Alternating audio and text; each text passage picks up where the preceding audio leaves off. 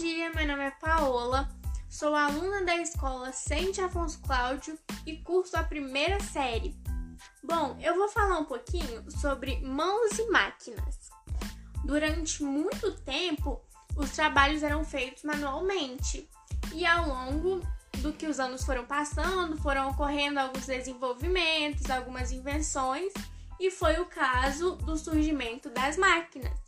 Daí os homens deixariam de fazer alguns trabalhos porque as máquinas fariam no lugar deles. Claro que teriam alguns trabalhos que essas tecnologias não poderiam fazer. Então, os homens teriam de continuar fazendo manualmente.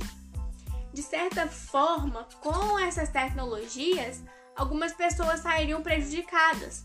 É o exemplo das pessoas que vieram da roça para a cidade para tentar uma vida melhor, um emprego melhor, para poder ter um lucro melhor.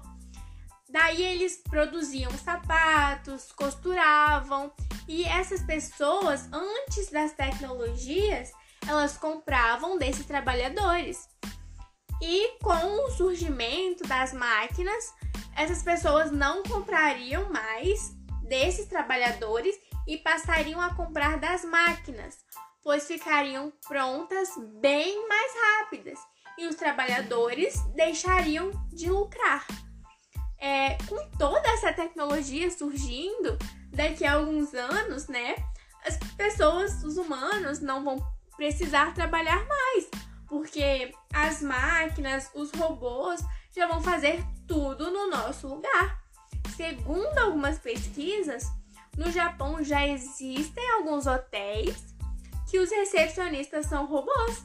Aí a gente pode perceber o quão a tecnologia já está avançada. Bom, foi isso. Espero que vocês tenham gostado e até a próxima!